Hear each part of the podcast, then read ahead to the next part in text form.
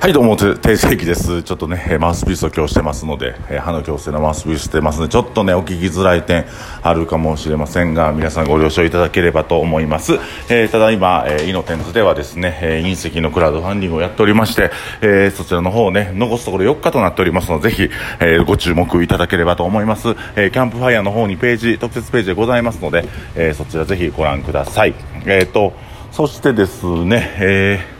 今、あの受選挙、新しくね、命食堂が変わった受選挙で、えー忘年会募集しております。今、ただいまね、ちょっとキャンペーン中でして、4000円で、えっと、今、コプチャン山脈、水カルビ、えーそしてサムギョプサル、ナップコプセ、えーこちらの方が4000円で飲み放題付き2時間となってますのでお得な、えー忘年会シーズン限定で、えーコース用意しておりますのでぜひ皆さんそちらの方もご利用ください。お得ですよ。ね。あのーみんな食べられて動画上げ動画とかねストーリーで上げたらあのすごい美味しそうって反響やったんでぜひあのまだ食べてないという方は食べていただきたいと思います。ということで。えーっとねやっぱりこう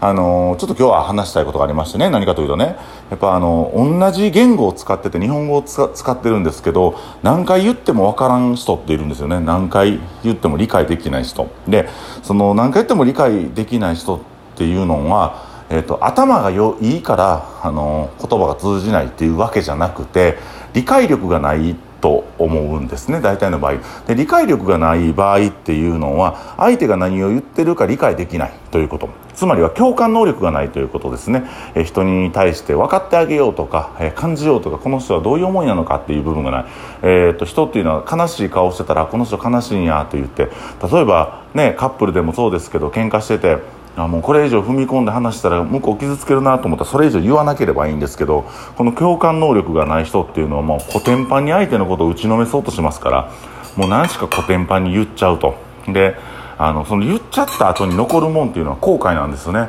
あの口喧嘩で勝ってもね大体の場合負けるんです。あの実質社会的には口喧嘩で勝ったとしても負けるのであの論破をするという今風潮ありますよね。ひろゆきの動画とかで論破をするみたいな。完全論破みたいに言いますけどあの論破なんか無意味なんですよ。あの何よりも対話分かり合うっていうことがすごい大事で。でそれでも対話をしても言葉を分かりきれへん人の特徴というのがありましてね、えーまあこれはこうまあ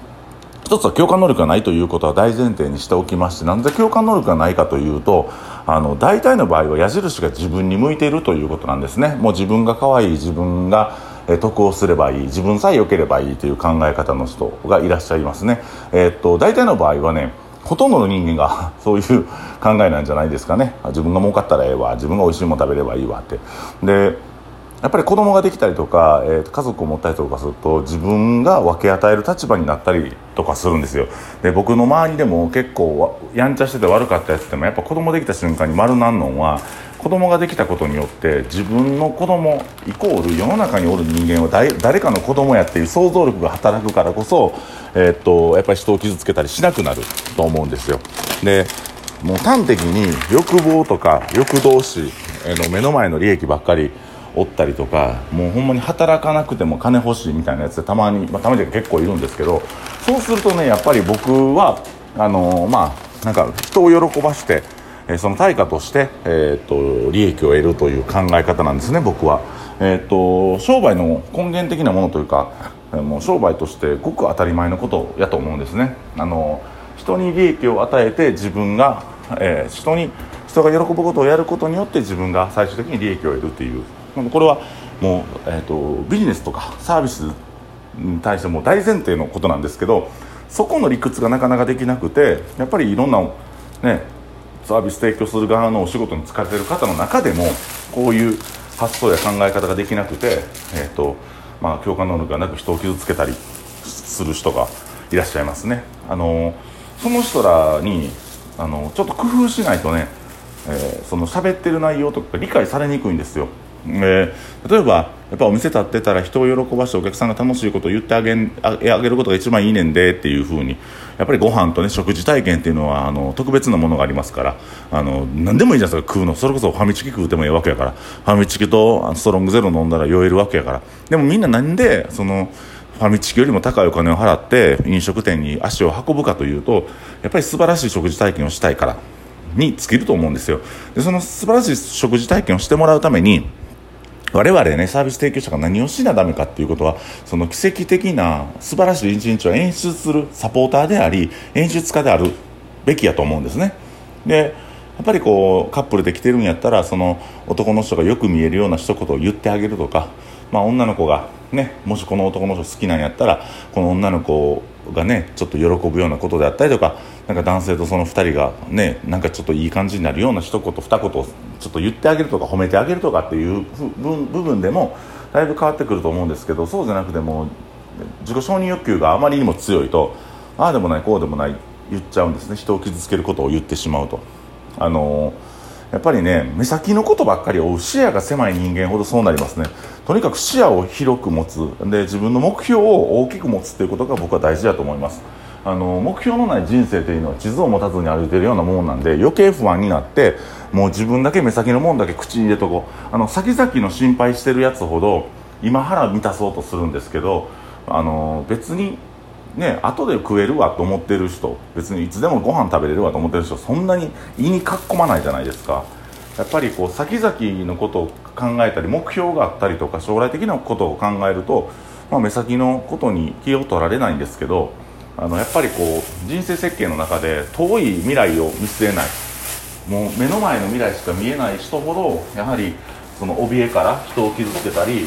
あのね、目の前で利益を得ようとしたりするような傾向があるのじゃないかなと思います。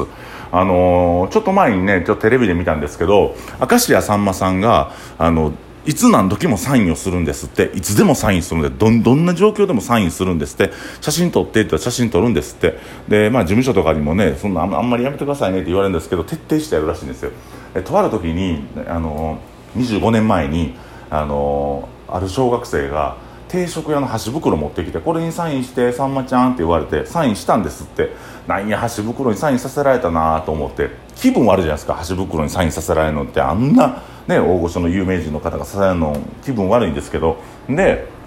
あのそれからね25年経って新幹線乗ってたらサラリーマンの方に声かけられたんですって「すいません明石家さんまさんですよね」って言って。で財布からあの箸袋出して実は25年前にあの僕さんまさんにサインしてもらったもんなんですよって言ってその箸袋のさんまさんのサインを出した出したと。でさんまさんはこれがあるから自分はやめられへんって言ってました。だからあの本当にね目先の利益だけとか目先のしんどさサインするのしんどいじゃないですか。そんな自分が疲れて仕事でうわだるいわと思って子供言うてきたらもうええわってなんねんけどでもこうやって未来に、うん、そういうね、こういう素敵な出会いがあったりとか出会いないかもしれんしそれを伝える術もないしそれは奇跡的に起きたことなんですけども、まあ、そういうことがあるからこそ、えー、っとね、未来ね将来起きる楽しいことのために今の時間を使うっていう目先の利益ばっかり追わないっていう。で僕もね店、まあ、何年かやっててねやっぱり後で言われることが多くて「テイさんのあの一言のおかげで僕今あるんですよ」とかそういうのってあるんですよ。だからもともと美容師やったね、子が美容師諦めてたんですけど俺はなんかその時に一緒に飲んでて、あの、ね、ちょっとコンプレックスがあった子でその男の子は。あのー、両方の親があの耳が聞こえない方ででなかなか自分も、まあ、ちょっとその耳が聞こえない親に育てられたっていうのがあって感情的な部分を他人に伝えることができないので、まあ、童貞やったし恋愛もできなかったと。でその彼があの美容師の道をやっぱりその会社の中でとか、あの人とのコミュニケーションがなかなかうまいことできなくて諦めてたその美容師を僕は諦めるなって言ってで自分がコンプレックスだと思ってる親がその耳聞こえない人っていうのはあの耳聞こえない人が、えーと、繊細な手話ができるからね。繊細なオーダーをできるって考えたらお前みたいな便利なやつはおれへんってって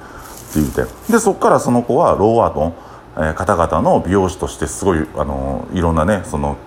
そういうロアの方の雑誌とかに取り上げられたりしてあの今は輝かしい美容師としてのキャリアを積んでますしでうちのお店で夢がないって言うてやることもないって何も何もしたいことないっていう男の子がとりあえずなんかお前好きなもんなんやって言ってお笑いが好きやって言うから今芸人やってる子がおったり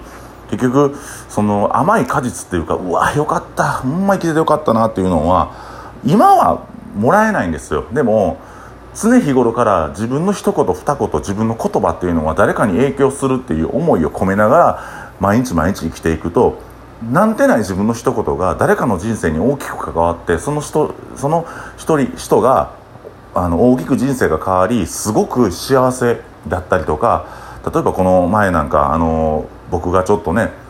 あの酔うた勢いで「お前ら付き合え!」って言ったカップルがいててほんでその2人ほんまに付き合って結婚して子供できたんですよで子供の写真とか動画とか見せられてその幸せそうなそのね彼女の顔を見てるとあ僕もなんかね酔うて「お前らつけよ!」って言った適当なことがその一言が彼女たちの人生に関わっていってこのお子さんが生まれたんかなと思ったら素晴らしいことじゃないですかだからあのまあこううん本当にねあの人生の甘い果実というかうわよかったなこの人生よかったなと思うのって今すぐじゃないから目先のことって頑張れないやつって結構いるんですけどいや目先のことも頑張りながら自分の一言二言が常に誰かに影響してて常に誰かの人生を良くしようという一言二言をずっと言い続けるっていう覚悟を持って生きる方が僕は人生が楽しくなるしいろんな人の人生がドライブしていく。自分の人生だけ良かったらいいんですけど自分の周りの人生がようなるとあたかも自分の人生が良くなったように感じるんですよ。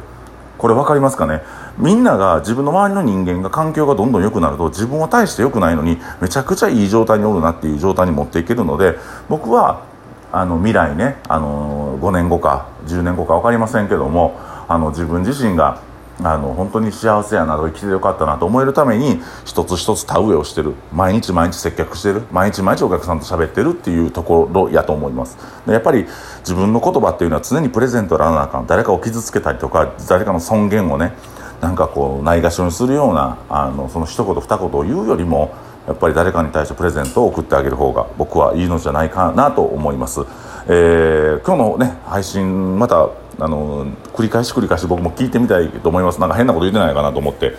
こう熱意でちょっと熱量が多かったんで今日の配信は。すいませんでした。あのマウスピースで聞き取れない部分もあると思いますけども、えー、ぜひ引き続き、えー、イノテンズラジオ聞いてください。よろしくお願いします。今日もありがとうございます。